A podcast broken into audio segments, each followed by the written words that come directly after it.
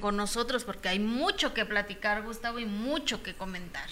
Exactamente. ¿Estás de acuerdo? Exactamente. Va- vamos ¿Y has a. visto la casa de los famosos? Este, no. Está bueno, fíjate, me está gustando.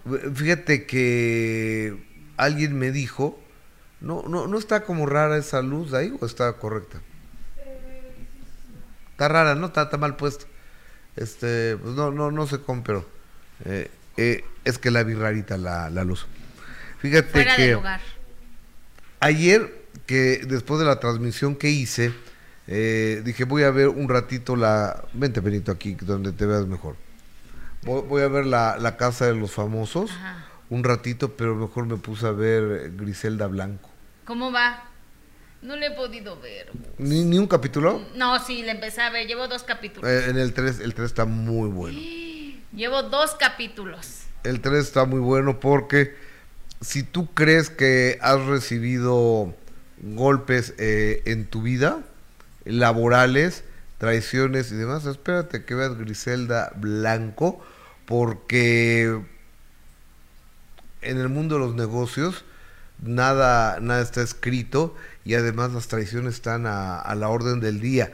Incluso ya quedaste, ya firmaste, hiciste un pacto de caballeros, de honor, que tú vas a ser la que va a vender eh, la droga en Miami y demás, y de repente decido que te cambio. Y este, y te quedas bailando con millones de dólares. Bailando con millones de dólares. Y es que como en todos los negocios, no nada más en el mundo del narco ni de las drogas ni nada, sino es muy difícil saber en quién confiar, ¿estás de acuerdo? Es muy difícil encontrar a alguien con el que puedas confiar y que puedas tener pues la lealtad al 100% y creo que en la serie que por cierto Sofía Vergara está espectacular, qué buena actriz, eh, ahí lo muestran, ¿no? Que a veces por el dinero cuando hay dinero de por medio, no conoces ni la honestidad, ni la confianza, ni la lealtad, ni la amistad, ni el compañerismo, absolutamente nada. ¿No? Claro, Porque no, no. Al, al final, la te- bueno, los dos capítulos que he visto la terminan traicionando la, gente más cercana. Y, lo que es una realidad es de que cuando estás hecha para ese mundo, ni cómo. Cuando tuvo la oportunidad de dejarlo, de salir, ¿no? Le gustaba. Ahora, eh, el dejarlo y el salir no es tan sencillo, creo yo. Es como, como salir de, de una adicción. Una adicción te, te deja aparente, aparentes momentos de alegría, de esparcimiento, de diversión, de desmadre, de amistades. Entonces eh, consume tu tiempo, consume tu un millón de cosas y de repente la lo quitas todo esto y dices, ¿y qué voy a hacer con mi tiempo, con mi dinero, Claro. con mis amistades? La realidad estás ganando. Entonces, Griselda pudo haber ganado cuando le dijeron, te separas de esto si quieres seguir en esta casa. Y finalmente Griselda engañó a su amiga. Ujú. Ya lo verás en el capítulo 3. Eso ya lo vi. no, Que pero la descubre la amiga, ¿no? Que sigue vendiendo, sigue en el negocio de Y las la mandó a drogas. la fregada la amiga, ¿no? Ajá, exacto, la corre de la casa. pues espérate al capítulo 3. Ok. Porque una de las aliadas de Griselda Blanco es la amiga. O sea, vuelve a caer la amiga.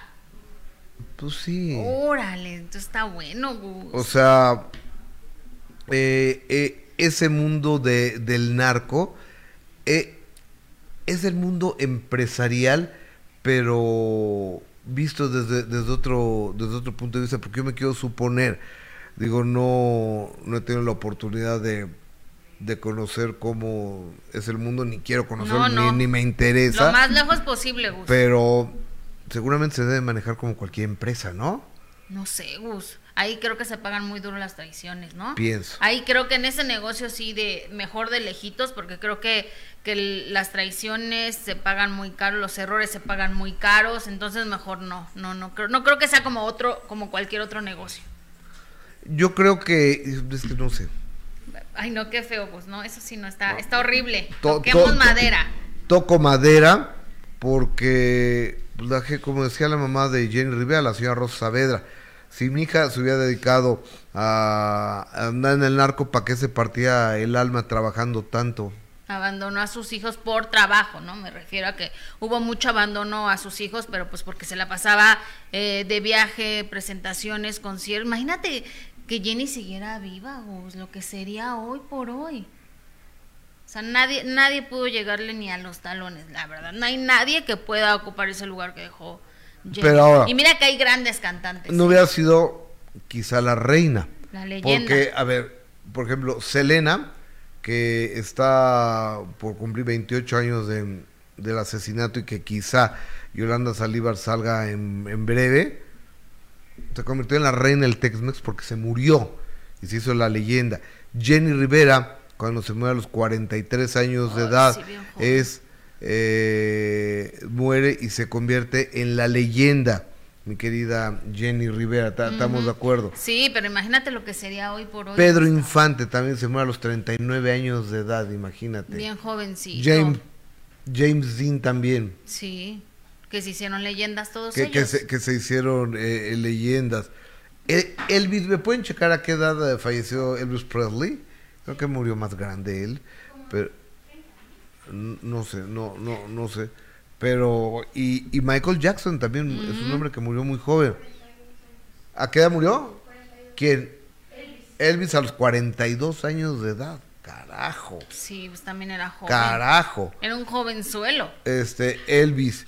Elvis a los 42. Michael Jackson.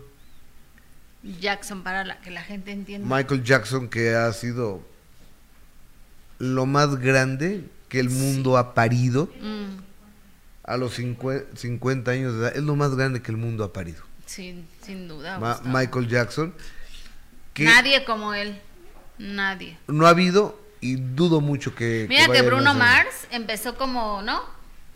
Pues, eh, eh, es que Bruno Mars es muy bueno, Y pero, pero yo creo que tiene una gran influencia de Michael Jackson. Sí, por eso. Iba como en el camino A, pero de repente desapareció. Pero- ¿Y qué manera de bailar de Pe- Bruno Mars? Pero mira, la, la diferencia entre Bruno Mars y Michael Jackson es que Michael Jackson no tenía a quién imitar. Michael Jackson Ah, no, era sí, claro. único. O sea, Michael Jackson era el que impuso la forma de bailar, Sí, sí, de, de moverse, de, de todo. Bueno, pero digamos que iba camino A. ¿No? Sí, que ese lugar ser. estaba quizá vacío, que no veíamos como que alguien que pudiera. Y yo creo que sí tenía todo como para haberlo hecho así de, de grande como lo hacía Michael Jackson, pero pues no, se quedó en el camino. Se quedó en el camino. Exactamente. Bueno. Pero de que hay grandes, Gustavo, hay grandes. Pero por ejemplo, de, de Jenny Rivera, pues yo no encuentro quién pudiera quedarse con ese, con ese espacio enorme que. Dijo, qué canciones, ¿no? Ah, ah, aquí no, José Alfredo Jiménez, gracias hermano, dice que la luz está muy bien. Muchas Ay, gracias. muchas gracias. Y, y- y nos manda una fotito, gracias. Que la luz es básica. Sea, por si uno no es muy guapo y te- mal iluminado todavía. Que nos ayude la iluminación por lo menos, ¿no? Eh, exactamente. Déjame leer los primeros comentarios de, de mis patrones de- del público. Eh, fíjate. Laura Johansen, buenos días al mejor equipo de YouTube. Los amo desde Arizona. Gracias, amiga. Gracias. Jenny Olivar. Jessie Gil, especialmente el día de hoy te ves muy contenta y guapa. Si te ves Felipe con tenis, ¿eh? Estoy, estoy. Eh, Inés Salazar, Raime Gus, amigos, saludos, un beso. Eh, Víctor Blanco, cazador de estrellas, saludos, mi buen Gustavo, bendiciones, amigos. Soy Víctor Blanco, cazador de estrellas. Estamos en un grupo de prensa de periodistas. Pásatela genial, gracias, hermano. Este, Marta Angélica Espinosa Díaz. Hilda Pedro Infante murió en 2013. No, hombre, No van a salir con que sigue vivo. en el corazón O sea, de todos los no, mexicanos. por favor, no vayan a salir con eso. Eh, Jenny Olivar, saludos a todos mis amigos del Juanga chat. sigue vivo también, dice, ¿no? Juanga, sí. En el corazón de varios. Fíjate que un no día, digo nombres. un, un- un- un día, un día tomo, un día tomo un taxi. Qué manchada. Un- un día tomo un taxi en, creo que aquí en la Ciudad de México. Entonces me dice, oiga, pues que usted es reportero, ¿no? Sí, sí, a sus órdenes. Le tengo una exclusiva. Y le digo, ¿cuál? Pues Pedro Infante está vivo. Y dije, puta, este güey que me baje del No, o sea, me va a secuestrar, ¿no? Ajá. No, entonces me, me empezó a contar que Pedro Infante, que había, que la familia lo quería matar, no sé qué, pero que él andaba cantando, este, así en, en barecillos, ¿no? Y, y me dio su teléfono, eh, ese señor, entonces le hablo yo a Irma Dorantes, y le digo, oye Irma, te tengo una super noticia, fíjate que Pedro Infante está vivo. Ha de haber dicho, y este... Pero no lo dijiste en serio, Gustavo. ¿Sí creíste esa historia? Sí, ok, y luego. yo, yo lo pensé. Entonces era un cuate que se llama, hacía llamar Antonio Pedro, que era igualito a Pedro Infante. Igualito. Era un gran imitador de Pedro Infante y se presentaba en el Apache 14, así, eh, eh, eh, lu- lu- lugares así. Este, o sea, no se presentaba en el patio, pues, Ajá, ajá. eh, en lugares pues, de, de mediano nivel, ¿no? Y un día Irma Dorantes me contó que lo fue a buscar, pues para encararlo, enfrentarlo. A ver, tú que estás diciendo que eres Pedro Infante, yo fui mujer de Pedro Infante, yo sé qué onda. Ujú. Y este cuate se escondió. Pues sí, obvio, Gustavo. ¿Cómo crees que le iba a dar la cara? El Antonio Si era Pedro, un farsante. o Pedro Antonio, o, o- o no, o no. de- de- déjame mandarle un mensaje a Irma a Ay, sí, ojalá que esté bien, Gus, que esté bien de salud. Hasta la ciudad de la eterna primavera. A ver, déjame. eh, le voy a marcar ahí. Órale, va, ¿Qué- a qué ver si te contesta. Siempre es un placer hablar Pues en una, en de esas. Que por cierto, si quieren conocer toda la historia de Irma Dorantes con el señor Pedro Infante, hay un minuto que cambió mi destino. ¿eh, Irma? Dorantes, Irma Dorantes. Oh, oh, se le cortó, se le cortó, lo prometo que se le cortó. Se había contestado, ¿verdad? Sí, sí, le prometo, les prometo que, que- que se cortó. A ver.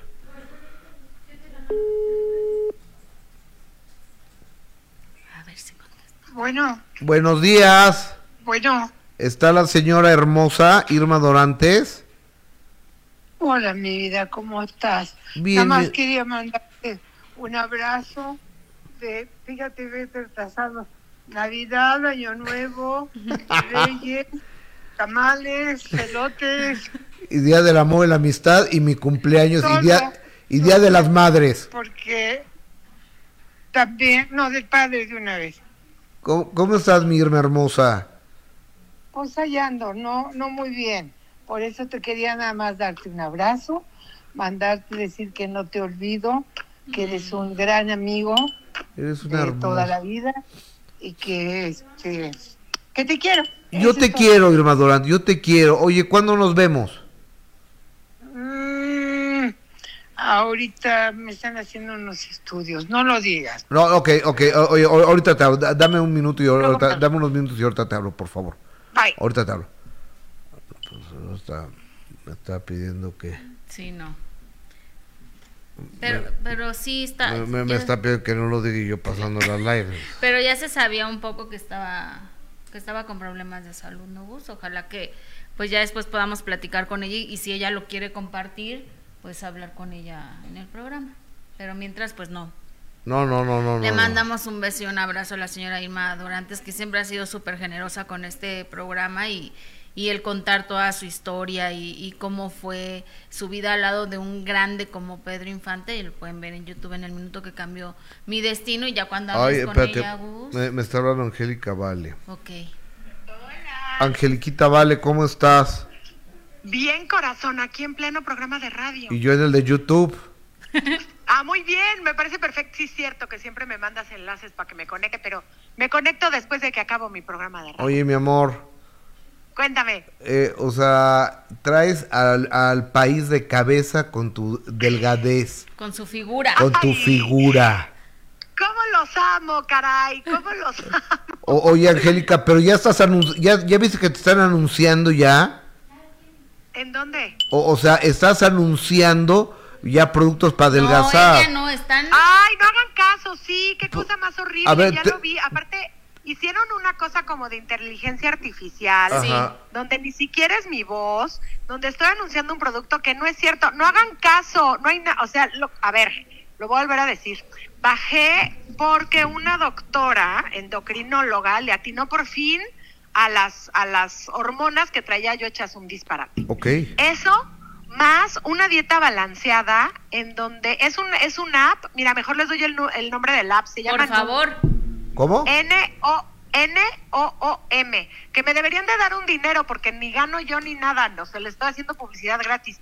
Pero pero con esa aplicación fue como bajé porque te enseñan a comer balanceadamente y entonces como que te quitan, al- o sea, no te quitan, realmente no te quitan ningún alimento. Tú solita como que vas viendo lo que vas comiendo. Es horrible porque tienes que apuntar todo lo que comes todos los días, pero cuando lo ves apuntado y te das cuenta lo que estás tragando, dejas de tragar. Claro. Es muy bonito, es muy bonito. Entonces, eso fue lo que más me ayudó. A ver, ¿qué Además comiste ya- ayer? Ayer que comí, ayer comí, me comí un patay, Ajá. Thai, por cierto, comida tailandesa, delicioso. Qué rico. Desayuné frutita con café, Ajá. me comí el patay y cené un consomé de pollo. Pues, uh, con pollito y verduritas. ¿Y, y, y y estás bien? ¿No te mueres de hambre? No, es que ayer comí poco, la verdad, debo de reconocer. Ayer anduve en friega y comí poco. Pero, pero hay días que como hamburguesas, y hay días que como pizza, y hay días que se me antoja un chocorrol y me lo he hecho.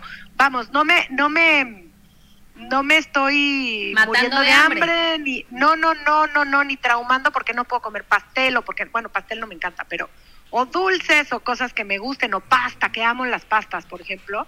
Nada más el chiste es balancear. Si me voy a comer una pasta, pues no me la voy a cenar también, ¿no? Me como la pasta y en la noche trato de echarme una sopita o algo que no me que no me engorde tanto. Pero pero pero todo es la balanceada, el conocer tu cuerpo cómo reacciona. Por ejemplo, sé que si como sushi un día, al otro día subo medio kilo por la soya. Claro, Pero al por la siguiente día ya retención, lo bajé. Ajá, pero al siguiente día ya lo bajé. Y así entonces también te tienes que pesar diario. Te digo, es un poco traumante esta dietita, pero... Pero ve los resultados. Angélica Vale. espectacular. Pero sí funciona. Mi mamá bajó, mi mamá también bajó con esa dieta, este... Y también quieras o no, la frieguita de vaselina y de regresar a hacer ejercicio Claro. también me ayudó. Oye, en los 2000, pues. en los 90, en lo, en lo que estuviste ahí en el forum Los de, 90. de Los Ángeles, que, Sí. o sea, La quinta jeans. qué cosa ta- tan guapa, ¿vale? Gracias, pero mira, eso de la quinta jeans me gusta porque si me ayuda a bajarme la edad, todo se vale. La verdad sí, eh, Angélica, te ves espectacular, te ves más joven, te ves de verdad muy bien. Muchas gracias, estoy muy contenta y obviamente sigo con el ejercicio, sigo con la dieta. Ya bendito Dios las hormonas ya quedaron bien, entonces ya no tengo que seguir tomándome nada, pero pero si no, no hagan caso a esas cosas, publicidades que están en todos lados con mi nombre, no hagan caso, no bajé con eso. Ah, Angie, eh, nomás quería eh, eh, decir que es un fraude lo que están anunciando, una tal de sí, Siri. Siri 25, una cosa así rara. Sí, sí, sí, fraude total. Entonces, No hagan caso y cuidado con su salud, que es lo más importante. por supuesto. Angie, te mando un beso. Oye, felicítame a tu marido. Prometido. Dile que qué guapa está su vieja. Yo le digo. Gracias, corazón, te mando de besos. Bye, mi vale, hasta luego. Bye. Bye. ¿Qué te pasa, no? Ay, sí, me encanta. Pero fíjate qué importante también esto, Gus, el hecho de que no hagan caso, porque eh, como este anuncio hay muchísimos, ¿eh?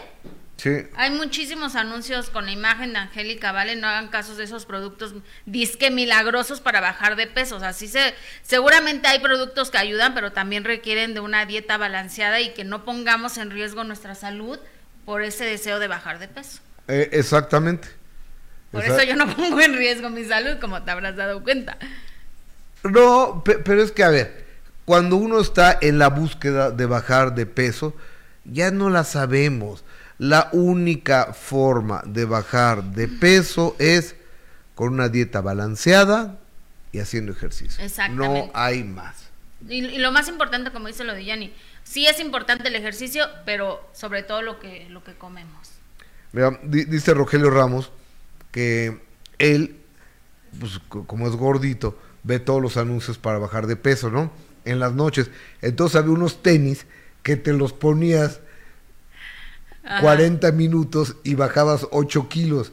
Entonces dijo, ¿y si me los pongo 80 minutos? Ah, iba a bajarlo doble. Eh, iba a bajar lo doble. Entonces no me los quiero poner más tiempo porque no vaya a ser que me dé anorexia, ¿no? Imagínate, ojalá existiera ese tipo de cosas, Gus. Entonces dice, eh, y se los compré también a mi abuelita, que pues no camina, pero pues como sea, va a bajar de peso con usted. Ay, tengo muchas ganas de ir a ver a Rogelio Ramos. A ver, ya me voy a poner atención en el programa porque si no ahorita le hablo a Rogelio Ramos. Sí, pero oye, ya que estamos hablando de los 90s Pop Tour, ¿te parece si nos vamos con Laurita León? Que ella estuvo en el 90s Pop Tour, que causó muchísima euforia. Eh, obviamente estuvo ahí con, con gente que no era precisamente de la generación de la música de, de Laurita León. Y se habló mucho, obviamente, de que tenía problemas de memoria, lo cual pues sí nos preocupó porque pues podría parecer a veces ya normal cuando llegas a a cierta edad. Pero ¿qué dice Laurita León? Es verdad que tiene problemas de memoria y comparte la experiencia de haber estado en el 90s Pop Tour. Vamos a escucharla. Este fin de semana en Los Ángeles, que la veíamos espectacular, disfrutando. ¿Cómo, cómo vivió usted esa experiencia? Maravillosa, hija. Es lo más grande que pueda tener cualquier artista, el cariño del público. Eso para mí es invaluable, es lo más sagrado que tiene uno. Y aparte con y aparte con los noventas Pop Tour que les ha ido muy bien, que, que la recibieron muy bien, ¿verdad? Sí, hijita, sí, y todo muy bien, gracias a Dios. Todo muy bien. Y, y aparte eh, la veíamos tan efusiva en el escenario que hasta se quitó lo que traía en la cabeza. Por supuesto. ya vi el video. Sí, todo muy bien, gracias a Dios. Muy contento, todos muy felices. ¿La trataron bien los noventas Pop Tour? Ay, por supuesto que sí, mi chiquita. Claro que sí, muy contenta y sobre todo muy agradecida con el público, que eso es lo que lo que más me hace sentir feliz en la vida. Y aparte y aparte su música que lo escucha otra otra generación, ¿no? Así es, mi chiquita querida. Sí, gracias a Dios te digo que es todo precioso, el recibimiento del público que nos hicieron, todo, hija, todo muy bonito, ¿Y todo muy bien. ¿Y seguirá formando parte del noventas? Parece que sí, corazón. Todavía tenemos que llegar a unas pláticas y ver con los compromisos que tengo yo y ellos y ya. ¿Qué otros compromisos tiene, señora Laura? Pues bastantes, hijita, gracias a Dios, bastantes. ya te platicaré. Señora Laura, ¿y le merece alguna opinión lo que estaban comentando? Ya sabe que siempre hay gente malintencionada, ¿no? Que decía que ya se le olvidaban las cosas y no sé qué tanta cosa. hijita, ya ahorita te inventan cualquier cosa, pero que sean felices, yo soy feliz, no tengo problema de nada. Afortunadamente. Gracias a Dios. Está muy bien de salud y de todo, porque ya la vimos en el escenario, qué forma de bailar. Sí, mi vida, todo muy bien, gracias a Dios, muy, muy bien. ¿Y no le molestan esos comentarios, señora Laura? No, mi vidita, porque no, no son verdaderos, no, no es verdad. Se inventan cualquier cosita, ya. Mi tesoro, mi Laurita León, que es una verdadera belleza. Gracias Laura por siempre ser tan alivianada, tan generosa, tan gran artista y sobre todo por ese don de gente que tienes, que es, es maravilloso, es uno de los grandes valores que tiene doña Laura León. Y que se agradece aparte, Gus, porque el hecho de que le marques y te contestes siempre el teléfono, siempre de buen humor, cariñosa, generosa, y aparte veíamos las imágenes de que estuvo en el 90s Pop Tour y la gente estaba enloquecida con la música de, de la señora Laura León. Voy a bailar suave, sí. ¿Estás de acuerdo? Y, y, y, y, mira que es otra generación, o sea, que no, no realmente estaba como eh, del gusto de la música de, de Laurita León. Pero esas todas se las saben, la de Suavecito todas se las saben. Oye, de acuerdo? Sí, no, bueno, eh, eh, Laura León es...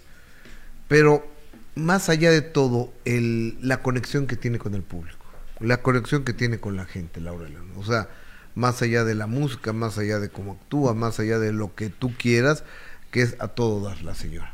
Sí, la verdad es que es un, es un encanto y siempre se agradece ese tipo de, de cosas, que, que, siempre contesta el teléfono, generosa, el que hable con cualquiera de nosotros y siempre, ya le está insistiendo mucho para el minuto, ojalá que se nos haga este año, Gus. Noelia Arellano, hola Gus y Jessy, sin duda los mejores comunicadores que hay en México, Dios los bendiga y a ti que Dios te bendiga también. Gracias. Carmen Fregoso, muy buenos y bendecidos días, Gustavo y Jessy desde Anaheim, California. Ya dejé mi dedo para arriba, salud, dice Goyita. Alberto Maqueda, yo he seguido los consejos de inversión del anuncio del señor Gustavo. No, no, no. No hagan caso. Ah, Alberto Maqueda, no hagas caso, ¿eh? porque yo no tengo nada que ver con esa inversión. Ya levanté hasta una denuncia porque a la gente que los vayan a defraudar, yo no quiero. Ya puse en mis redes que es falso y demás. Por favor, eh, yo no no creo que el ingeniero Carlos Slim me esté tomando en cuenta para sus inversiones, ¿verdad? No, y si es así, Gus, pues qué padre, ¿no? No, estaría maravilloso. Estaría maravilloso, imagínate. Oye, en este momento nos, nos enlazamos con la productora Yolanda Garza, quien además de buena amiga, ella es la, la que tiene en su poder los derechos de la bioserie de Andrés García. Te abrazo con cariño, Yolanda. ¿Cómo estás? Buenas, tardes. Hola, Gustavo. Muy buenas tardes. Me da mucho gusto saludarte. Pues aquí trabajando muy duro en la ciudad de Monterrey, pero muy contenta, muy a gusto. Saludos, Jessica. Saludos, señora Yolanda. Yolanda, y, y ahorita la chamba en relación al medio artístico, ¿en qué va? Mira, ahorita estoy tratando otra serie. De hecho, mañana tengo que volar a Los Ángeles eh, no, no, tiene nada que ver con la de Andrés, es, es otra serie la que, la que traemos. Y bueno, pues estamos aquí en, en, Palacio Municipal de Monterrey viendo los asuntos también de espectáculos, pero también es una entrega de, de, premios. Entonces, este, pues estamos haciendo las gestiones para poder llevarla a cabo en Monterrey. oye, Yolanda, pero eh, eh, enfoquémonos un minuto, por favor, en la bioserie de Andrés García. ¿Por qué la ha retrasado? Mira, la retrasamos realmente, la verdad es que Margarita no ha estado al 100, este, ha tenido complicaciones, pero más, más yo considero que, es el, todavía el duelo que no ha podido superar, entonces me pidió que parara un poco y bueno, pues es lo que estoy haciendo, parar un poco y darle un tiempo para que ella se restablezca, se sienta bien y empezar a trabajar con la serie. Oye, Yolanda, ¿y tienes ya adelantado algo del casting? No, no, no, no he podido. A mí me gustaría hacerlo con ella. Para mí es muy importante la intervención de Margarita, que pues ella es la única mujer que ha vivido tantos años. Entonces, a mí me, yo quiero tomarla en cuenta en todo, aunque tengo la, este, ¿cómo te digo? La autorización de, de, que yo vea todo ese, ese tipo de cosas, pero realmente a mí me gustaría trabajar junto con ella. Oye, y ahora, eh, por otro lado, eh, se está gestando el libro y, y la bioserie de doña Irma Serrano, Gerardo Gómez Borboya, asegura ser el titular de los derechos para esta bioserie? Pues mira, pueden decir misa, pueden decir misa como te lo comenté la vez pasada, o sea, conociendo a Irma Serrano, Irma Serrano no regalaba ni un chicle, ni un chicle. Entonces, hay, hay muchas cosas. Yo ya no me voy a meter porque yo realmente no tengo nada que ver en esto. Yo a Irma Serrano la quise mucho, la quiero, la respeto este, quiero a su familia. Entonces, pues la familia es la que se va a encargar de eso. Tengo entendido, tengo entendido, pues que no se va a quedar así, nada más. O sea, no hacen nada porque pues están haciendo cosas. Ellos van a resolver de otra manera. Okay. Y, yo pues ya, yo espero que todo en, en favor de la familia, la que se dedicó a Irma, la que vio por Irma, pues sean los que realmente se queden con, lo que era de Irma, porque pues eh, zánganos hay muchos, ¿verdad? Pero familias somos muy pocas, somos muy pocas. Oye, Yolanda, y para elegir el actor que va a ser Andrés García, pues tiene que tener muchas buenas cualidades este señor, que sea García, ¿no? Tiene que ser súper, hiper guapísimo, guapísimo, y tiene que tener la sonrisa espectacular. Claro. O sea, este, y bueno, obviamente ser buen actor. ¿Y le merece alguna opinión lo que dijo eh, Leonardo García referente a usted que usted mejor se dedicara a su vida y dejara de meterse en la vida de su padre, que obviamente no estaba de acuerdo con esta eh, serie que se pretendía hacer? a mí no me importa si Leonardo está de acuerdo o no está de acuerdo en la decisión y la voluntad de su padre. Y él nunca ha tenido, él jamás en la vida ha tenido este, la anuencia de su padre para nada, para nada. Entonces lo que Leonardo, sí tiene razón en que no me meta con él, con Leonardo García. Me vale gorro, quien sea, si le valía gorro a su papá, pues imagínate si no me va a valer gorro a mí. Este, pero en, en relación a Andrés García, pues ahí que no se meta porque ahí la, la, la dueña del nombre de Andrés García se llama Margarita García. Y la que tiene los derechos de la bioserie de Andrés García se llama Yolanda Garza. ¿Alguna otra pregunta? Ninguna. Te mando un beso, Yolanda, hasta Monterrey. Pendientes. Muy Gracias, un fuerte abrazo y, estoy a sus órdenes y mil disculpas de ayer, pero andaba bastante ocupadita. No pero te aquí estamos, mi querido Gus. y un beso a Margarita, ojalá que, pronto podamos platicar con ella y que, y que esté mejor. Primero Dios, yo tengo un ratito que no hablo con ella también, este, que no la veo, no, es, no he podido estar en Acapulco, pero yo le mando sus saludos de parte de ustedes. Gracias. Yolanda Garza, productor, un beso, buenas tardes. Buenas tardes, hasta pronto, Gustavo. Bye bye. Bye. Eh, es que se va a poner complicado. Déjame te cuento que se va a poner muy fuerte. Sí. Que este sábado, este sábado a las 8.30 de la noche, eh, vamos a tener el minuto que cambió mi destino a través de Imagen Televisión. Digo, de tengo la oportunidad de trabajar en varios frentes y muchas cosas. El que más feliz me hace, a mí, a mí personalmente, Digo, todos los agradezco y los cuido y los bendigo y, es mi trabajo, pero el que más feliz me hace se llama El Minuto que cambió mi destino. A mí también. Y cuando es un programa de estreno como el de este sábado a las 8.30 de la noche, pues a mí me llena de orgullo platicarles que a las 8.30 de la noche a través de Imagen Televisión tenemos El Minuto que cambió mi destino y el invitado es Kiko Campos. Adelante con este avance y nosotros tuvimos una infancia y una adolescencia pues bastante modesta en cuestiones económicas, ¿no? A pesar de que tu papá era una figura importante. Sí, claro, por supuesto, pero era esa, esa, vida del artista de antes, que vivía como al día y al anticipo.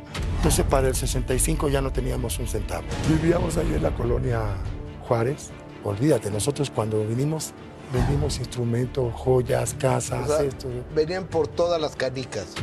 Las naves se quedaron quemadas, así no hay regreso. Veo que no caminas bien. Sí, lo que pasa es que... ¿Qué te eh, pasó? Tengo una cosa que se llama radículo plexitis no diabética. Es una inflamación del sistema neurológico periférico del cuerpo y entonces pues estuve mucho tiempo, toda la pandemia, con un alto gramaje de cortisona y eso me provocó lesiones en la columna, aparte de lo que tenía te cambia la vida. Este sábado 8.30 de la noche, el minuto que cambió mi destino con la presencia de Kiko Campos.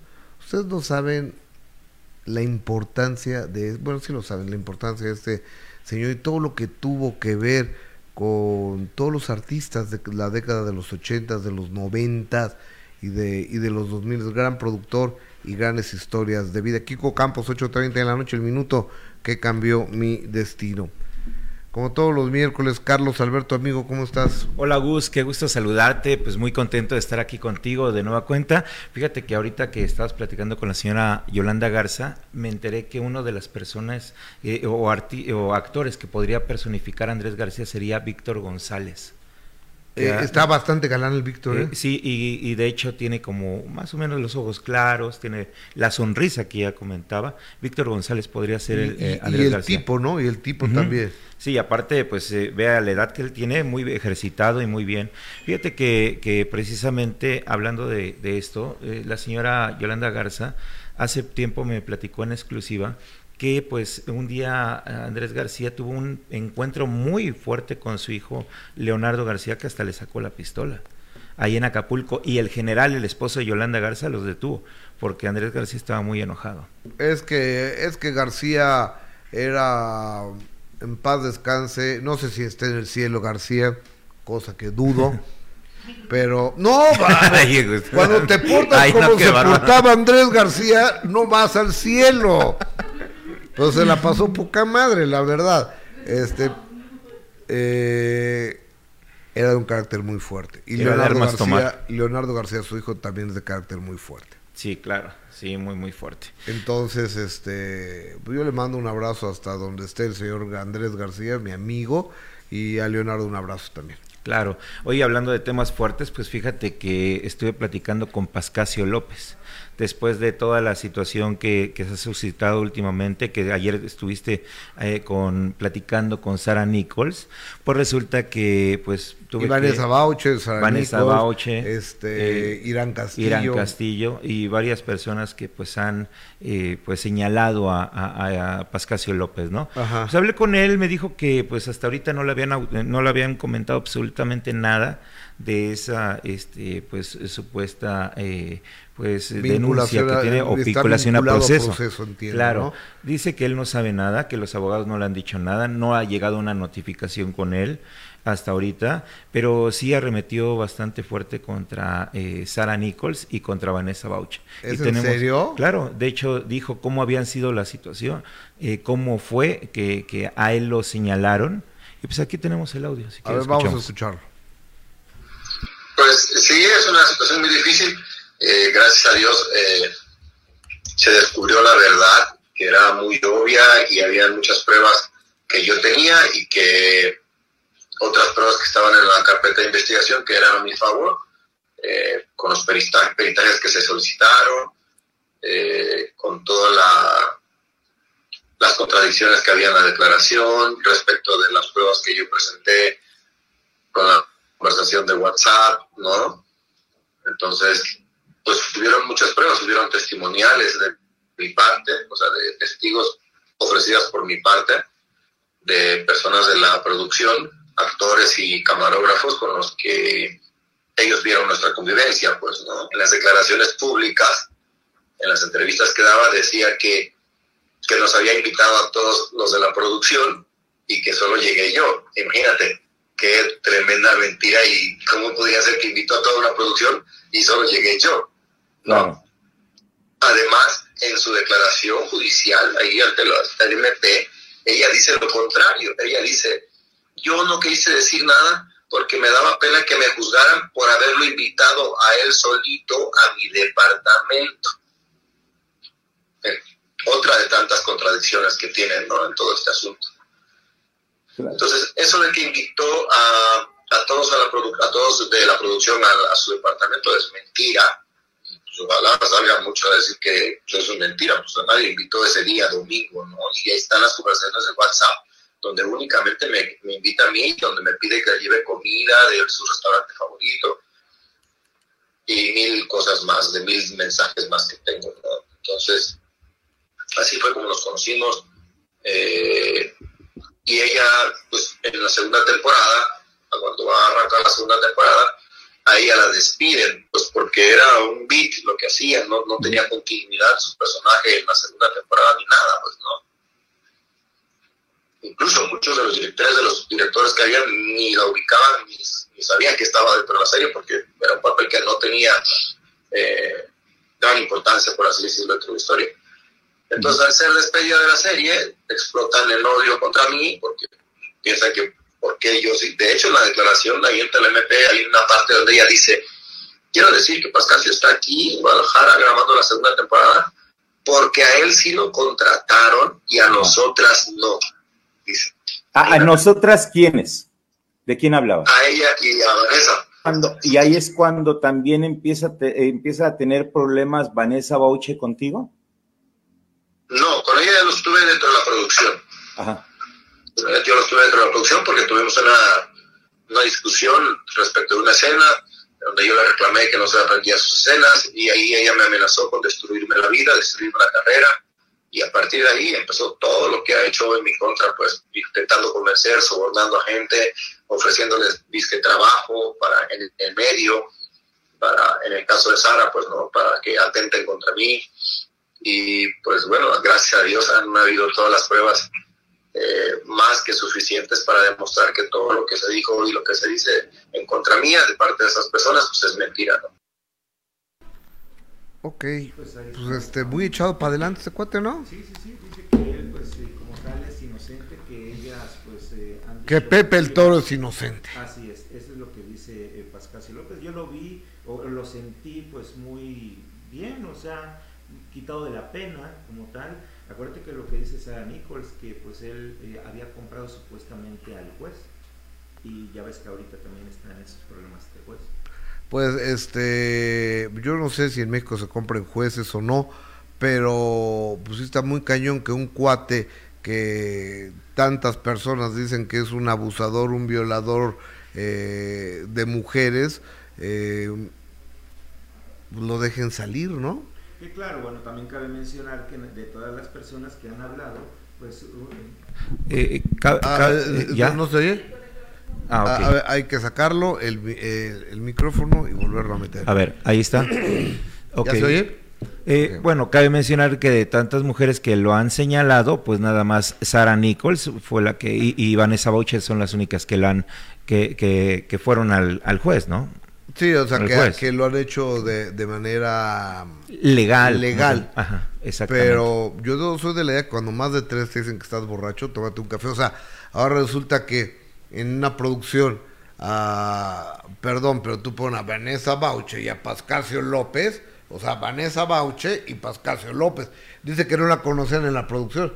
Pues ¿en dónde estaba trabajando? Claro, y también comenta que pues eh, el personaje de Vanessa Boucher y de Sara Nichols ya no tenía continuidad para la Que, serie. que era un beat nada más, o sea, que, que era una, una escena nada más. Yo, no- yo no sé, este, se me hace muy extraño, pero bueno, dejemos que, que los jueces, las autoridades, sean quien tome la, la decisión, pero a mí no me gustaría tener ningún contacto con este cuate Pascasio López y yo a cualquier mujer no le recomendaría que trabajara junto a, este señor que para mí tiene como cara de violentador. Bueno, para pues, mí Acuérdate que las apariencias engañan también, ¿verdad? Pero quién puede sabe. ser, puede ser, a lo mejor es este la hermana en gracia y hace rompope, ¿no? Pero pero a mí me, me parece cuando tiene pico de pato, plumas de pato, nada como un pato, hace cuacuá, no es un borrejo, es un pato. Eh, el Ángel Dorado nos hace favor de donarnos 50 pesos, gracias. Eh, Yolín Rodríguez, eh, que, qué bonita Jessica Rosa Méndez, ay Dios, será eh, verdad lo que dice, lo que ha hablado Pascao, soy tranquilo, pero además los que se contradicen, la señora católica del chat, vengo del carnal de Carlos y los monjes chismosos, eh, Cali Muñoz, si Vanessa Bauche está detrás de lo de Sara, seguro hay una venganza de Vanessa, esa mujer odia a los hombres. Yo no tengo elementos para, para hablar al respecto de la señora Bauche, ¿eh? y, tampoco de, de Pascasio. Eh, Norma Padilla, a mí me da muy, muy, pero muy mala vibra Pascasio. Eh, América Victoria, no se escucha Carlos Alberto, ya se escuchaba después. Eh, Jessica, ah, ok. Eh, Rosa Méndez, eh, bueno, aquí ya son eh, me- mensajes, mensajes personales. Gracias, Carlitos. Muchas gracias, Gus. Gusto en saludarte, Oye, que, y que por cierto, el día de hoy eh, Vanessa Bauche está dando una conferencia de prensa. Oigan, préstame la revista TV Notas, ¿no? Por favor, este, porque se me olvidó eh, comentarles que ayer fue martes de la revista TV Notas y, y, si- no está aquí, está... Debe estar aquí, si no está, está en mi camerino, mira, ahí está la portada. Todos los martes son de, de la revista TV Notas y, y tenemos que, que Talía, está muy bueno este, este reportaje, ¿eh? muy bueno este reportaje de, de Talía, porque no todo es miel sobre hojuelas. La historia oculta de su matrimonio triste se ha sentido violentada, usada y hasta secuestrada, dice la, la, la revista la revista TV Notas. Y, luego, ¿cómo eran las perdidas antes de la, de la transformación? ¿No tenemos la revista? Eh, que Lalo me la pase, ¿no? Está en, mi, en mi camerino segurito. Eh, fíjate que gira del recuerdo de la cuarta generación de la Academia Poncho de Nigris. Y, y lo que siempre he pensado, ¿eh? que Poncho de Nigris y su mamá traen un montaje. Traen un montaje que nos peleamos y demás y nos metemos un billete. No, bueno. ¿Y si nos peleamos, Gus? No. Oye, como lo de Lisset y Dulce también, ¿no? Que fue todo un, un montaje. Es un montaje, sí, sí, sí, sí. O sea, un ¿Pero que a esas alturas se presten a eso? Pues no lo sé y ahora dicen que, que, no sabe. Digo, yo creo que fue un contrato publicitario y se le salió de las manos. Me parece muy, muy chafa esa situación. Yo creo porque dice, este, y ayer lo, ayer lo transmitimos, donde decía patrocinado por no sé quién, un laboratorio, unos médicos, una cosa así. Te vi en la noche, vos. Entonces, eh, a ver, pásame la Pero bueno, a ver qué, qué pasa con, con esto, porque sí se veía muy, muy falso. Una pelea que, que no, no estaba nada real.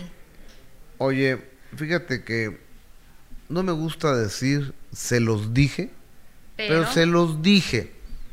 El 16 de noviembre del año pasado, yo en esta misma oficina, en este mismo foro, en este mismo canal de YouTube y de Facebook, exactamente, eh, el mismo, el mismo, el mismo donde están ustedes, lo dije y vamos a recordarlo como lo dije, que la señora Ninel Conde se había casado con un colombiano menor que ella, eh, yo no sé cuántos años, yo pensé que 15 años, pero no resulta que es más.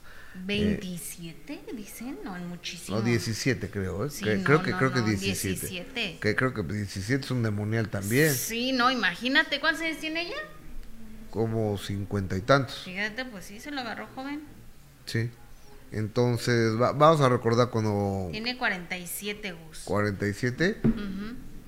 Yo pensé que como cincuentón. Bueno, 47 y el 30. Y que es colombiano, adinerado, de billete.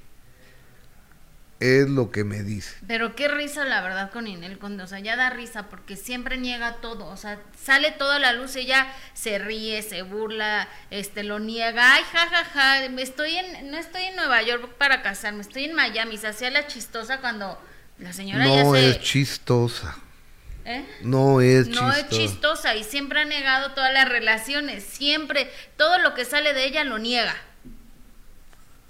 Vamos a recordar cómo aquel 16 de noviembre del 2023, aquí, en este mismo lugar, así lo dije, adelante.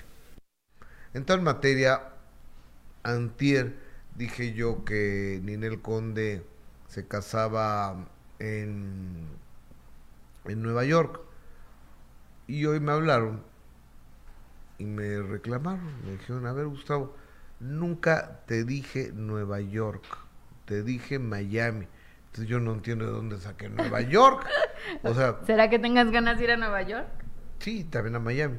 Pero a ver, ¿dónde está, dónde puede haber una confusión? Nueva York, Miami. O sea, yo entendí Nueva York, pero bueno. Que que este cuate se casa en Nueva York y que es un colombiano, pero que no se ha casado, que se va a casar según esto mañana. Según esto mañana. En Miami. Mi fuente sigue insistiendo que Ninel Herrera Conde se casa el día de Miami, el día de mañana en Miami, Florida. Habrá que recordar que cuando se iba a casar con Larry Estafas, Ajá. el de eh, el de la ¿cómo se llama? El, peluquín. El, tenía postizo en la cabeza, ¿no? El del postizo. Este, es más, el día que se casó, ese día lo negaba. Sí, cuando ya estaban todos, toda la prensa fuera del lugar, los preparativos, estaban llegando las flores, todo, y ella seguía negándolo. Así que la verdad, con todo el respeto a la señora Ninel Conde, si lo niega hoy por hoy, pues no le vamos a creer, porque se la pasa negando todo lo que pasa en su vida. Que en Miami según se casa en Miami. Ah, cuando le preguntaron de Larry, ¿te acuerdas que estaba con él en Miami cuando se cuando lo se escapó, se fugó? Oye, pero ahora, ¿estará vivo o estará muerto ese cuate? Ay, no sé, pero ya es mucho para que el FBI no lo encuentre, ¿no? Mira, yo creo que el FBI ya lo había encontrado, ¿no? Yo, creo que está también. muerto. Dijéramos, está en México, lo puedes muerto. creer que no lo encuentren. Pero el FBI Sí, ¿verdad? está muy extraño. El FBI lo saca hasta por Hasta- debajo de las piedras. Por eso te digo, si estuviéramos hablando que se viene a esconder a México, a lo mejor está aquí en México y por eso no lo encuentran. Porque aquí no encuentran a nadie. Dicen que hubo un día una competencia de tres policías. Estaba Scotland Yard de Inglaterra, estaba el FBI de, de Estados Unidos y estaba la policía de México, ¿no? La judicial. Entonces soltaron una liebre. Entonces Scotland Yard la trajo en un minuto seis segundos. Luego soltaron otra liebre. El FBI en 19 segundos la trajo. Entonces, eh, y, y después soltaron otra liebre y pasó una hora, dos horas, tres horas, cuatro horas, once horas. Había una fiscalía especial para investigar el paradero de la liebre. Ajá. Después una comisión de diputados para que se analizara el presupuesto para ver dónde andaba la liebre. Pareciera broma, pero se oye tan real. Y después de, de- de 48 horas llegado, llegó un elefante con las manos arriba y decía, soy la liebre, soy la liebre. O sea, Ay, Gustavo. esa, perdón, es la fama de la Sí. policía de este país, desafortunadamente. Por eso te digo, si Larry se vino a México a esconder, entonces todavía tiene sentido que no lo hayan encontrado. Si Dicen se que quedó andaba en allá, Cuba, dicen. Pero que no lo encuentra el FBI Gus, Sí, ¿verdad? es muy extraño. Digo, quién sabe, a lo mejor igual el señor ya no, ya no está con nosotros. Yo creo que ya no. Pero Ninel Conde voy traer un nuevo galán de- la misma nacionalidad También de. Colombia. Y bueno, ya viste. Así lo dijiste, Gustavo. Así lo dije. Y, y la señora Ninel Conde, pues eh, negando siempre la, la información. Así lo negaba Ninel Conde. Adelante. Ah, qué caray. Lo que está atrás de mí no es Times Square. No es la gran manzana. Lo que pasa es que mis amigos me empezaron a hablar que si estoy en New York, que si no sé qué, ofendidísimos, que porque no los invité al gran, gran evento. No, no es Times Square, es el arbolito de Navidad de mi casa, aquí en Miami.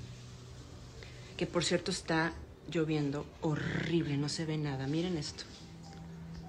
No se ve nada, pero les juro que allá afuera está Miami. Está el día como para quedarse aquí como acostadito, en camaritos. Miren, les voy a enseñar. Eh, ah, cómo les gusta el mitote, ¿vea? Ay, yo que ando acá toda tratando de desconectarme de cosas y de de tanta vaina. La verdad que yo estoy seleccionando ya mis proyectos de- del mundo del entretenimiento. Han sido 27 años maravillosos de trabajo y de, y de muchas satisfacciones, pero ya estoy seleccionando lo que voy a hacer porque pues ya quiero estar más tranquila. Llega uno a cierta edad en la que uno solo quiere tener paz. Y ese tipo de cosas como de que siempre he- han traído en- en- con mi nombre en el show business es como, como complejo, ¿no? Y la queso. Chao. Bueno, pues dice que no se casaba. Mi vela. Que no se casaba. Y hoy aparece, ¿no? El acta de matrimonio. ¿o ¿Qué es lo que aparece sí, de ella? apareció un documento donde, bueno, ahí dice que sí se casó con este hombre José Ángel González, Ah, eh, que es venezolano, eh, reside en que Miami, y Ninel Conde no Herrera también, está el documento, que sí se casaron, No Gustavo. es la gran manzana. Estatus, casa, ahí es que dice mis amigos casada. me empezaron a hablar que Así si que para que ya New York, No lo siga si negando como siempre ha negado todo lo que sale de ella. Oye, que te vas a casar No, con Larry. No, ¿qué? ¿Cuándo? ¿Dónde? ¿Quién es Larry? Y No, mira, Larry. ¿quién es Larry? Larry, Y Larry Ramos. Larry se casó, siempre sí se casó. Oye, que te operaste. No, ¿qué? no ¿Cuándo? No, así soy, así nací. Bueno, eh, ca- casada. Oiga, le, le estaba platicando que está hoy es miércoles, pero ayer salió martes de, de TV Notas un montón de exclusivas con Taylor Swift en la portada, con Talía, la Academia, Poncho Enigris, Andrés eh, García, y este y, me llama mucho la, atención. La casa de los Salvador Cervoni los se los acaba los de la casa de la casa de los famosos y, tenemos también aquí Remix, otro mexicano que le da rompe en la música en la revista TV Notas, una una nota de Dana Paola, sensacional. Y luego atravesó la puerta del éxito, pero prefirieron cambiar de carrera. Un reportaje al estilo TV Notas. Está a la venta esta, esta revista. Eh, fíjate, Bárbara, Torres, luego Manely González, Isabel Madow, el Super Bowl. Fíjate que hay una nota que pues, yo, yo no entiendo este por qué. ¿Te acuerdas de Teleguía? Un caso de padre exitoso e hija emproblemada. Uh, aquí está. Entonces ponen a, a la a la periodista, creo que es periodista, que se llama Lupita Lupita Martínez, que dicen que es bien borracha. Digo, dicen aquí yo no la conozco, que tiene que tiene problemas de, de alcoholismo este, hay que, ojalá se, ojalá logre salirse, pero pues sí es que luego, luego se le escucha y no es muy congruente con lo que dice. Solo cuando no es, cuando estás fuera de tu realidad a causa de, alguna sustancia, puedes decir tantas tonterías, ¿no? Entonces puede ser que, que, ella parece, entiendo, según lo que dice aquí, que es cuñada de, de Flor Rubio y que Flor Rubio la corrió pues es que, perdón, trabajar con una persona alcohólica debe ser muy complicado. Este, en fin, oigan, la batalla de Poncho Nigris y su mamá en TikTok montaje. Después de leer esta nota de TV Notas, estoy seguro, seguro que es un montaje. seguro que es un montaje. Eh, ayer fue martes de TV Notas, pero está a la venta esta revista. Eh, con la portada con Talía y te con Taylor Swift. Josefina González, comentarios del más importante. Oigan, regálenos un like, por favor. Gus, ¿cómo se ve que Nel Conde no conoce mucho Nueva York? El arbolito de Navidad se pone en el Rockefeller Center. Es verdad, canal de la infidelidad. Saludos, tío, de parte de los monjes. Alfalfa, alfalfa. Te están echando la culpa. ¿A quién, eh? Canal de Infidelidad. Hola, Canal de Infidelidad. Nota falsa, señor Gustavo. ¿De qué, de qué hablan, eh? Alberto Maqueda, póngale el chip a esa periodista. Pues no, no sé si, si puede. Ahorita hay, que hablar con, con, Omar Villarreal para ver si un caso tan extremo como el de esta señora, para... Sí, porque aquí, aquí, según dice la revista y según muchos comentarios, siempre está ahogada. Lourdes Acosta Muela, o sea, la señora Guadalupe, que sea Guadalupe Martínez, ojalá, si tiene un problema de alcoholismo, ojalá lo resuelva.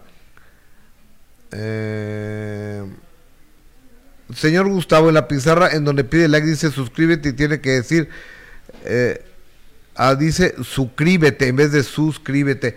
Eh, lo podemos checar porque si dice suscríbete, ¿eh? Ah, ok, ya lo cambiamos. La Lau, yo aclaro y dice que todo es mentira, Gus, y no es por pelear, pero si la conoces. Ya lo aclaró quién. ¿Quién, la, quién lo aclaró, perdón? Ah, pues yo, yo no, no, no tengo idea, ¿eh? No, no, no tengo...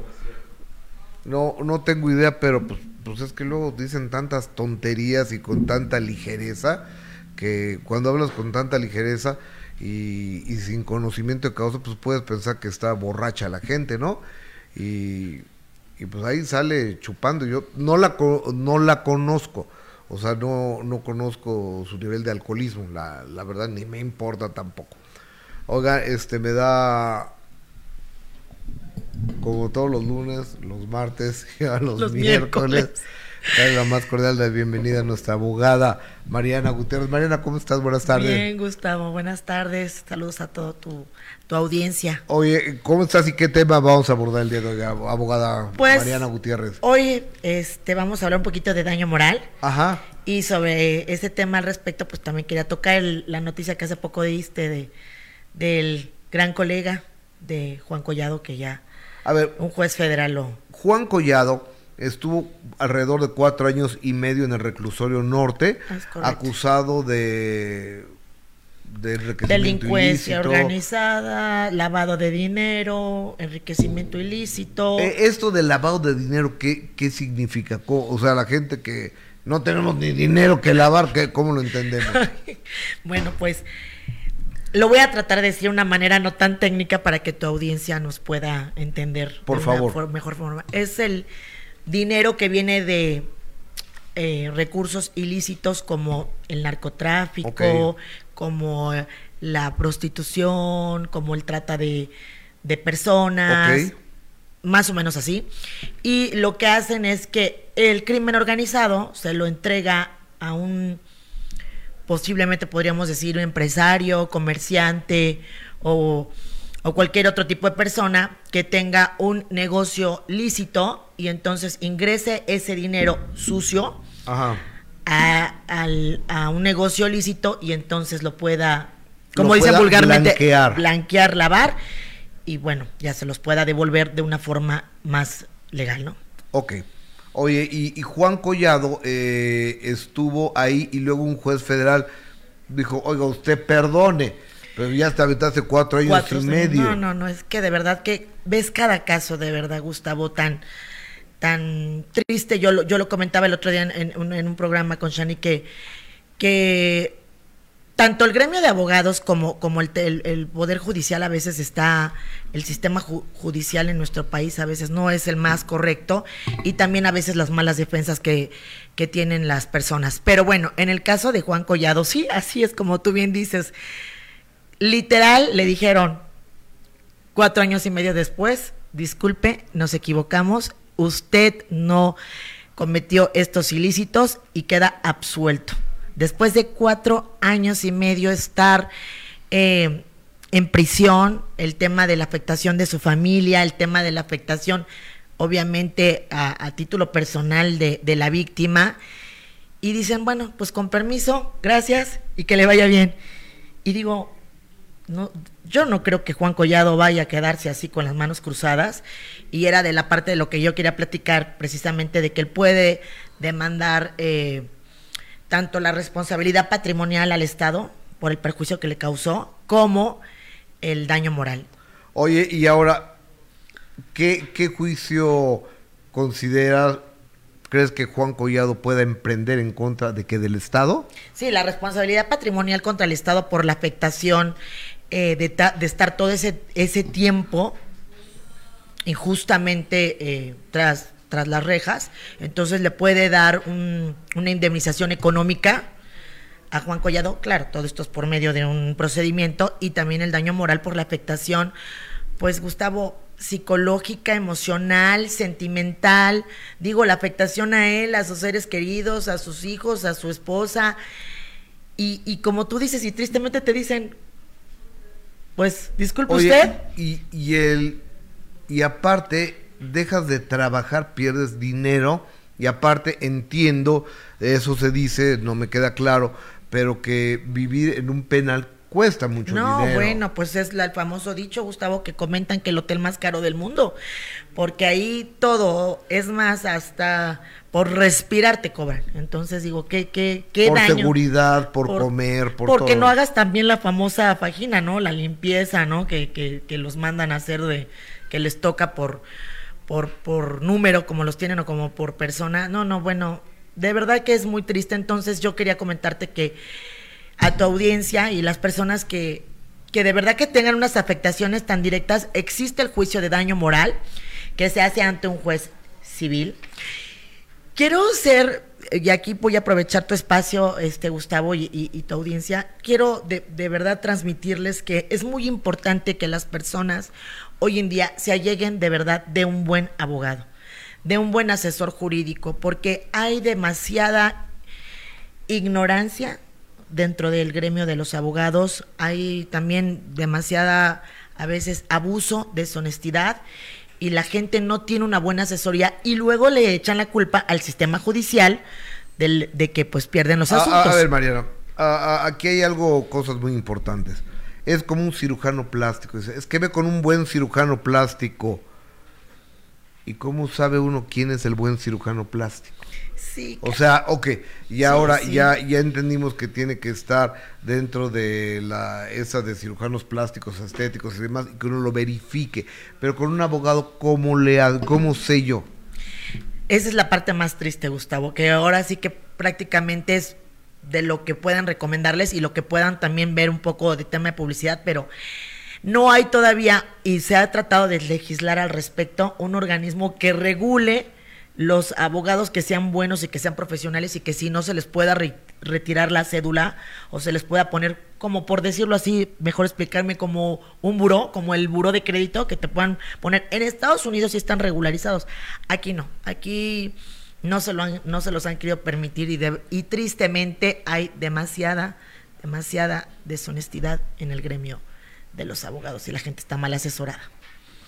Oye, ahora, eh, el daño moral, ¿cómo se puede cuantificar? Yo como sé, si hablo mal de alguien, ¿cuánto le debo de pagar? O sea, ¿cómo se cuantifica eso? Bueno, eso ya depende de lo que un juez determine, obviamente con las pruebas de a cuánto ascendió el daño o el perjuicio a la víctima, ¿no? Por decir, no, pues necesité X número de terapias, por decirte un ejemplo, psicológicas, ¿no? Perdí eh, este trabajo o perdí mi imagen o perdí mi prestigio y se cuantificó en tanto, eso ya lo tiene que probar, lo tenemos que probar obviamente los abogados, pero eso depende del nivel de daño que haya se le haya ocasionado a la víctima. Y en este medio sobra eso, Gustavo. Yo veo que a cada rato se dicen, se ponen. Estaba viendo el otro día, perdón, aquí ya metiéndome en, en temas que, que, que son más de, de tu programa y de lo que tú haces. Estaba viendo la casa de los famosos. Bueno, es un merequetengue que digo que le dijo, que le insultó, que la ofendió, que le dijo tal mujer, tal. Lo estaba viendo mucho con, con un personaje que está ahí mucho en la casa de los famosos, ¿no? Yo no lo conozco, Con pero Adame. con Adame. y, y yo, yo opino eh, de una manera, eh, de una manera para poder evitar eso, sobre todo las mujeres, es de que debemos de, de- de alzar la voz y haber un respeto, ¿no, Gustavo? Yo, yo creo que, que, que no debe ser tan fácil y tan sencillo tener la, la boca tan ligera y hablar estupideces como Alfredo Adame es una costumbre de él insultar, ofender, Humillar. este, humillar a, a la gente y cuando tú humillas a, a la gente pues es de va y de va y de viene. Sí, sí, no, no, es que sobre todo te digo al gremio de la mujer, bueno, precisamente tú tienes varios temas también en contra de yo, este yo- personaje, yo lo ¿no? tengo yo lo tengo demandado a, a Dame y este y pues vamos a ver qué pasa no Sí, tengo entendido que ya entran por ahí, ahora que salga otras dos demandas más de algunos colegas que son amigos míos y que me han comentado, pero bueno, pues ya contra será. Dame Contra Dame.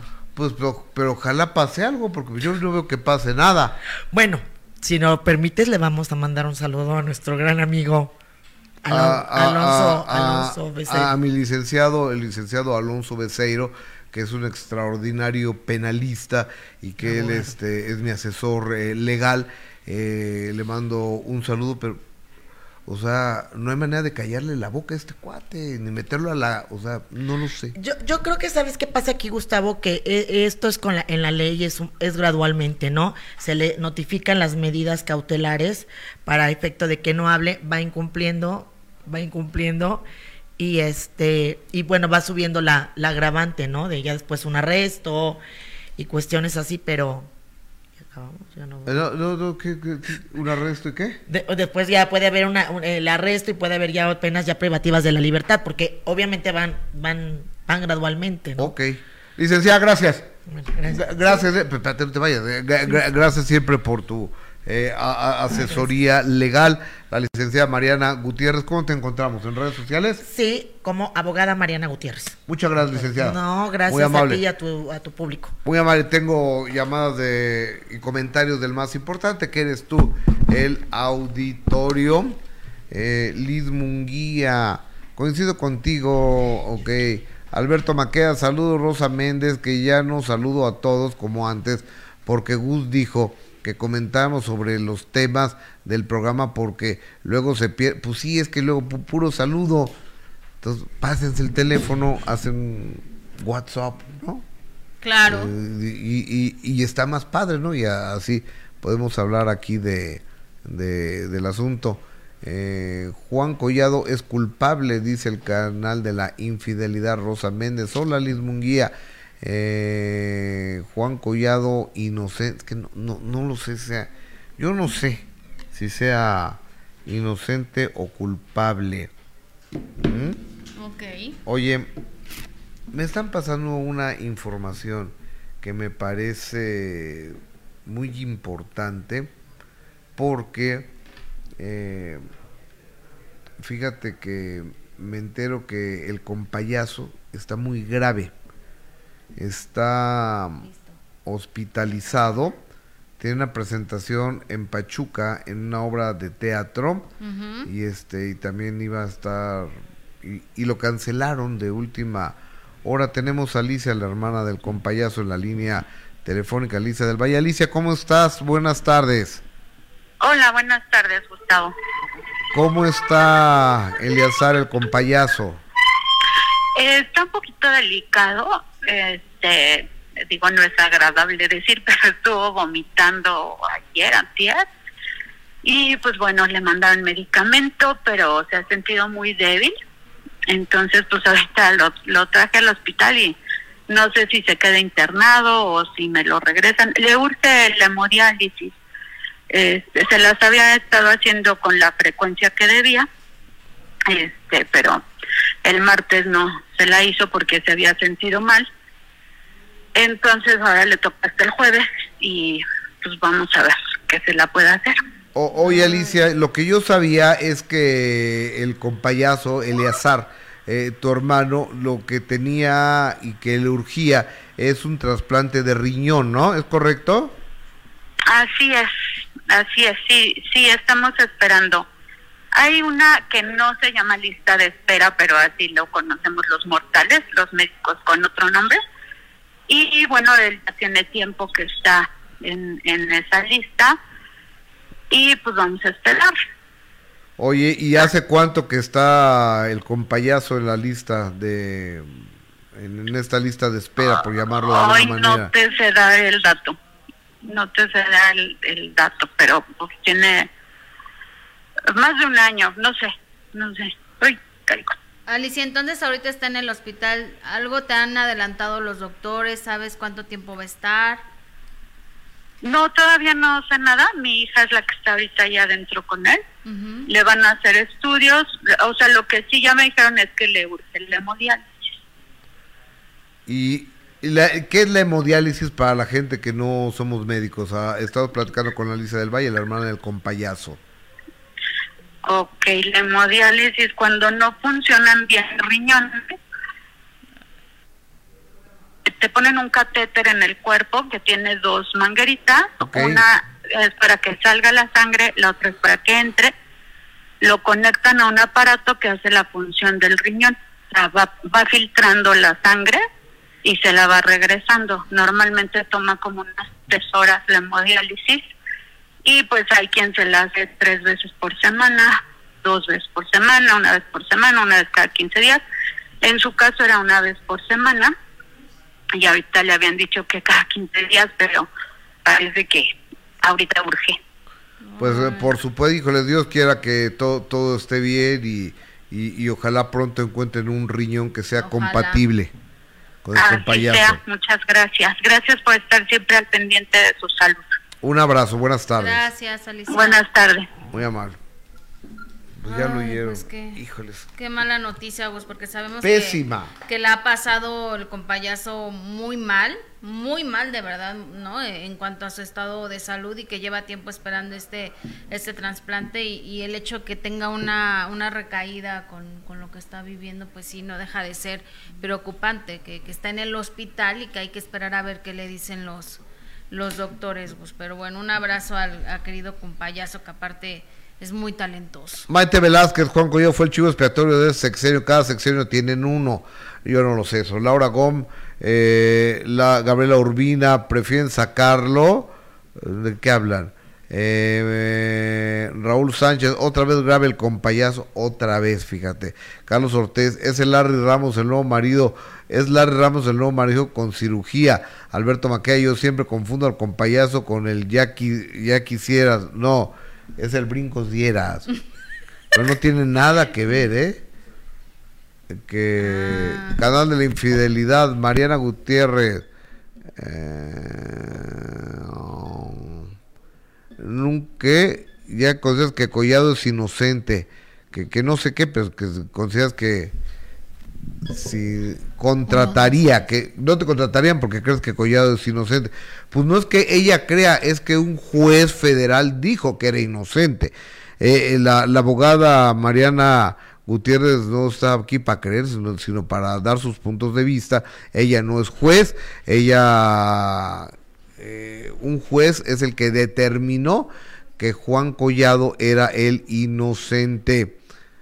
Bueno, eh, Carlos Ortiz, lo que no saben es que Larry Ramos consiguió, bueno, que, oigan, hoy es miércoles fantasmagórico. Fue, es, No, vamos a hablar con, con- con Omar Villarreal primero. Ay, sí es cierto, ay, se, se me olvidaba, y no nada más por la compañía periodista que dicen que tiene un problema de alcoholismo, según la revista TV Notas, ¿no? Yo, yo nunca en mi vida me he sentado a platicar con ella, nunca he tomado una copa con ella, este, pero pues a- aquí dice que sí, ¿no? Que, que, que- que tiene un problema de, de alcoholismo. Pero por eso Pues po- po- pobre mujer.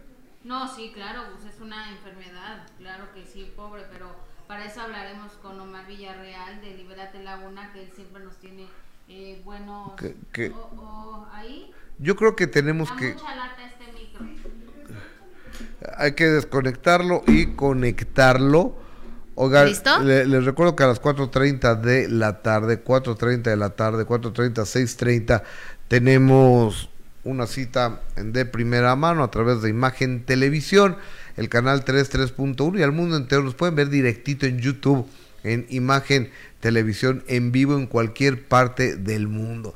Nada de que eh, eh, es que esto no es de tu país, entonces no lo puedes ver. Entra directo, directo, directo, directo. Entra el YouTube en cualquier parte del mundo, en todas las aplicaciones de imagen televisión. También estamos en vivo en cualquier parte y la televisión abierta en México de 4.30 a 6.30 de primera mano. Y no únicamente somos el programa de mayor duración, sino también el de mayor credibilidad. Vamos a... Yo los veo diario, Gus. Vamos a enlazarnos, ya lo tengo, con eh, el, el doctor Omar Villarreal hasta Torreón, Coahuila, México.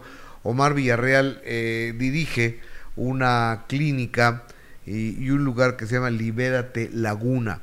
Esto que para muchos empieza, o para muchos de nosotros empezó como algo relajante, como la fiesta, como para descansar, como para echarnos un traguito. Eh, en realidad es un serio problema de salud. Serio problema de salud que no distingue raza, edad, condición económica y del alcoholismo vienen las drogas. Claro. Son novio y novia, van tomaditos de la mano. Tomaditos de la mano. El alcohol, la marihuana, la cocaína y de ahí para adelante. Entonces, eh, por eso quería platicar con, con el doctor Omar Villarreal. En, no, no, no lo tenemos Ya todavía. No, no se conecta, Gus. Uh, qué caray. Bueno, Ojalá este, que se conecte ya en unos instantes para, para platicar con él, ¿no? Porque nos falta todavía la sección escalofriante de Carlos Trejo. Bueno, vamos con la sección escalofriante de don Carlos Trejo, que el día de hoy Carlos Trejo, Carlos Trejo trae un tema por demás interesante. Se encontró al fantasma de John Lennon. No lo puedo creer. De John Lennon se encontró al fantasma. Imagínense nada más. Yo no sé si todos tengamos un fantasma, o no todos tengamos un fantasma. A lo mejor solo algunas personas tienen fantasma. Ajá. ¿Tú sabes si tienen fantasma? No, no lo sé, Gus. ¿O es cuando uno se muere cuando sale el fantasma? Yo creo, ¿no? Imagínate que no, tengas no un lo, fantasma no lo ahorita sé, así no, vivo. no lo sé. ¿Tú crees en eso? ¿Te ha pasado algo así? Es que no lo sé.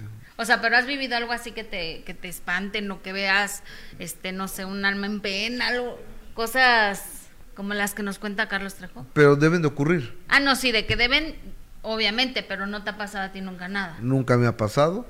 Nunca hablado con un muerto. Fíjate que yo tenía una primita que veía a, lo- a los espíritus y cosas así. Y entonces hay- tiene una foto donde él decía, ella decía que tenía un amiguito. Y todos pues le decían, ah, sí, un amiguito. Y cuando se toma una foto sale una imagen aquí al lado de ella de un niño. Ya estamos enlazados con el Cazafantasmas, con Carlos Trejo. Querido Carlos, ¿cómo estás? Te mando un cariñoso abrazo, señor Carlos Trejo.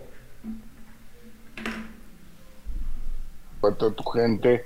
Y bueno, pues vamos a presentar una investigación que, pues muy biclemaniática, podríamos llamarla así. A ver, cu- cuéntame, ¿cómo encontraste al fantasma de, de John Lennon? Él muere, entiendo, en Nueva York, ¿no? En Nueva York, él iba a grabar eh, las últimas pistas y publicidad de Doble Fantasy. Eh, es toda una historia muy interesante. Yo iba básicamente a buscar la famosa casa del conjuro, que para buscarla hay que llegar a Nueva York, después de ahí eh, ir a una granja y bueno, es todo un, un rito. Pero no faltó la persona que me dijo que sí iba en específico a buscar el fantasma de John Lennon. Dije, ¿a poco John Lennon se aparece? Y bueno, pues el Dakota lo tenía cerca, la historia está bien. El edificio Dakota, que es donde, en, las puertas del Dakota, enfrente a Central Park, es donde eh, Chapman exacto. asesina a John Lennon, ¿no? Exactamente, hice todo un reportaje muy interesante, aproveché la visita de un buen amigo que se llama Tito, el cual este, me hizo una narración espectacular. Si me lo permites, me gustaría presentarte toda esta historia que vale la pena contar. Adelante. La investigación que vas a ver en este momento fue autorizada por el gobierno de los Estados Unidos y sobre todo en Nueva York, el lugar más vigilado. Así es que lo que verás no te dejará dormir. Gran especulación existe sobre las cenizas de John Lennon. Déjenme decirles que las famosas cenizas de John Lennon se encuentran aquí, en el Central Park, en donde está la estrella de Imagina, en la parte de abajo se encuentran las cenizas del famoso John Lennon. Este es el Dakota. El departamento donde él vivía es en la parte superior. Cuando yo llego aquí al Dakota, lo primero que me llama la atención es que uno de los guardias de ahí, o conserje, sale y me empieza a preguntar qué hacía yo en ese momento aquí. Le comentaba que pues iba como una persona curiosa por la historia que mantenía el Dakota y la muerte obviamente del señor John Lennon. Tuve la gran suerte que este personaje era mexicano. Y él me empezó a comentar que la historia decía que se aparecía ahí y que muchas personas ya lo habían visto. Después me permitió unos minutos, entró, hizo una llamada y cuando salió me dijo, queremos que pases porque la señora Yoko Ono quiere hablar contigo. Bajo esa línea, claro que quería pasar. Y a la hora de que pasé, me imaginé en ese momento a John Lennon tirado en el piso, porque ahí exactamente donde están viendo esta imagen, ahí es donde terminó el cuerpo de este personaje. En ese momento el conserje me decía que podía pasar, que me iba a recibir Yoko Ono. Estas son imágenes muy inéditas, estas nadie las tiene, porque esto es el Dakota por dentro, esto es una magia, porque no permiten grabar dentro del edificio por seguridad de los mismos inquilinos. Y así fui subiendo piso tras piso hasta llegar al momento justo de verme con la señora Yoko Ono. Por obvias razones no me permitió grabar, más que únicamente queda mi propio testimonio de haber estado ahí. Regresó a mi hotel y durante el camino muchas personas me detenían para decirme si iba a investigar el fantasma de John Lennon. O sea, esto ya no era un boca a boca, esto ya realmente era una leyenda que correspondía a la ciudad. El fantasma de Lennon teníamos que investigarlo y determinar si efectivamente se aparecía en la puerta del Dakota. ¿Sabías que John Lennon anunció su muerte? En una entrevista, él comentó lo siguiente, somos pacifistas, no sé qué significa, pero de seguro me van a disparar. Después de haber conocido el lugar, quise realizar la investigación. Muchas personas decían que el fantasma de John Lennon se aparecía en la puerta del Dakota. Es importante señalar aquí que estamos hablando de la ciudad más vigilada del mundo. Esta es la puerta del Dakota. Ahora bien, con autorización de la policía y supervisado directamente por las personalidades del mismo lugar, empecé la investigación. Colocamos sensores, mallas de temperatura y sobre todo infrarrojos para poder determinar si había actividad aquí. Vean ustedes este momento que es muy interesante. El momento en que se activa mi equipo y se ve una sombra pasar. Aparentemente algo había llegado ahí. Ahí la pueden ver ustedes. Y después el equipo sigue activándose y vean ustedes la puerta del Dakota. Vean exactamente lo que se manifiesta ahí pueden ver exactamente lo que se manifiesta ahí, momento justo en que todo mi equipo se empieza a volver loco, determinando que efectivamente había la presencia paranormal de John Lennon en el Dakota. En el Dakota.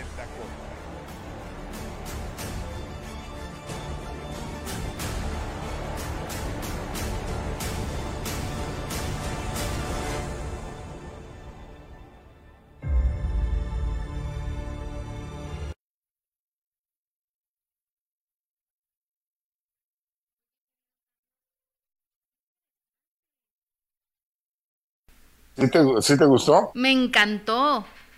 Ay, muchas gracias. Qué buena investigación, de verdad, ¿eh? Sobre todo por la complicidad en el sentido de que es una ciudad muy vigilada. Ajá. Muy, muy vigilada. Entonces, de hecho, ahí en ese reportaje puse una fotografía donde estoy con Ringo Starr. Sí. entonces, este, pues sí, fue una investigación que salió en el momento por la, pues porque a fin de cuentas la gente la pedía, la quería, pero Acá todos los permisos son muy fáciles gracias a las personalidades que me apoyaron para hacerlo.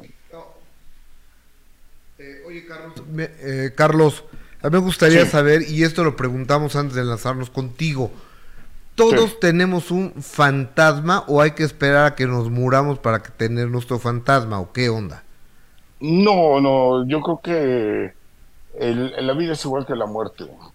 somos el país que festeja la muerte, eso lo hemos platicado varias veces. Sí, así es. Sin embargo, yo creo que lo más importante es morir en paz, morir sin tener preocupaciones, sin tener mortificaciones, sin tener algo que nos ate a este momento y a este tiempo. Yo creo que la gente debe de reflexionar en muchos sentidos. La primera, pues no morir con el, coraje con los hijos, con la familia, porque de todos modos ese coraje nos va a retener. Hemos platicado aquí en muchísimas ocasiones que dejar a los hijos pequeños pues es difícil. Y en el caso del amor que tenía John y Yoko, bueno, pues es legendario, legendario, ¿no? Hasta se le ha culpado de la, pues de la separación de los Beatles, en ese sentido. Entonces, yo creo que es muy, muy fácil ese amor y aparte de tener un hijo pequeño, pues era lógico que no podía morir en paz. Y es hasta este momento donde se sigue apareciendo la leyenda que muchas gentes pues han buscado y que pues también el factor suerte, porque puede haberme pasado mucho tiempo ahí. He tenido investigaciones que me he pasado horas y días completos en donde no he podido capturar nada. Pero en este caso lo que hago es presentarles el, el de todas las que hago y que puedo capturar algo, pues es lo que te puedo traer aquí y creo que aquí, pues bueno, fue realmente cuestión de suerte en todos los sentidos. Claro. Carlos Trejo, Fantasmas, un abrazo. Igualmente, cuídense. Dios los bendiga a todos. Hasta siempre, Nos vemos Carlitos. la buenas semana que entra. Bye. Nuestro colaborador Carlos Trejo, todos los miércoles fantasmagóricos con Es- Carlos Trejo. Exactamente. Este, bueno, ya llegamos al final de transmisiones el día de hoy, Jessica. Sí, Gus, nos vemos mañana a las once y media de la mañana. A las 4.30 de la tarde los espero, con, si ustedes me lo permiten, a través de la televisión, Imagen Televisión, canal 3.1 a nivel nacional y al mundo entero a través de todas nuestras plataformas de Imagen Televisión en vivo en YouTube. Pongan Imagen TV en vivo y estamos en cualquier parte del mundo. Nada de que restricciones por tu país. No, no, no, no, no, no, no. Estamos en vivo, nos pueden ver en YouTube en cualquier parte del mundo, en cualquier eh, aparato, dispositivo, también en la eh, en la app de Imagen Televisión y en todas las eh, pues, todas las demás, ¿cómo, cómo se llaman esas cosas? ¿Cómo se llaman? Las Las que o aplicaciones. sea, a- en YouTube, en Plataformas. plataformas, gracias, plataformas. Pero pues, en YouTube está bien fácil verlo. Y en Facebook también, Gus. Sí, es que no le pego tanto. Y el canal 3.1 a todo el país de 4.30 a 6.30 los espero. Y muchísimas gracias, muy buenas tardes y muy buen provecho.